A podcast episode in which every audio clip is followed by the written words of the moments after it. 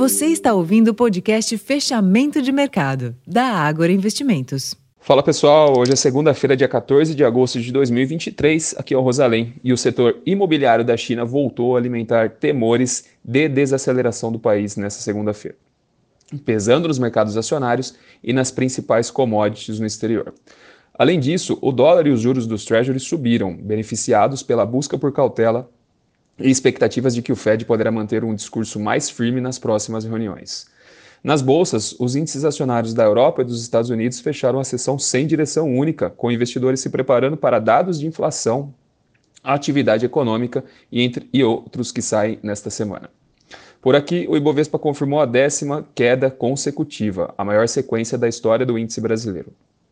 A falta de sustentação vem principalmente do fluxo de investidores estrangeiros, que registram saída líquida de quase 6,6 bilhões de reais até o último dia 10 de agosto. No, no ano, o saldo ainda é positivo em 17,5 bilhões de reais. Além das preocupações com a economia da China, baixo crescimento da Europa e inflação dos Estados Unidos, a ausência de avanços no setor fiscal e o IBCBR apenas levemente acima das estimativas fizeram o pano de fundo para o dia negativo. No final, o principal índice da Bolsa Brasileira recuou 1,06% aos 116.810 pontos, com um giro financeiro de 22,2 bilhões de reais.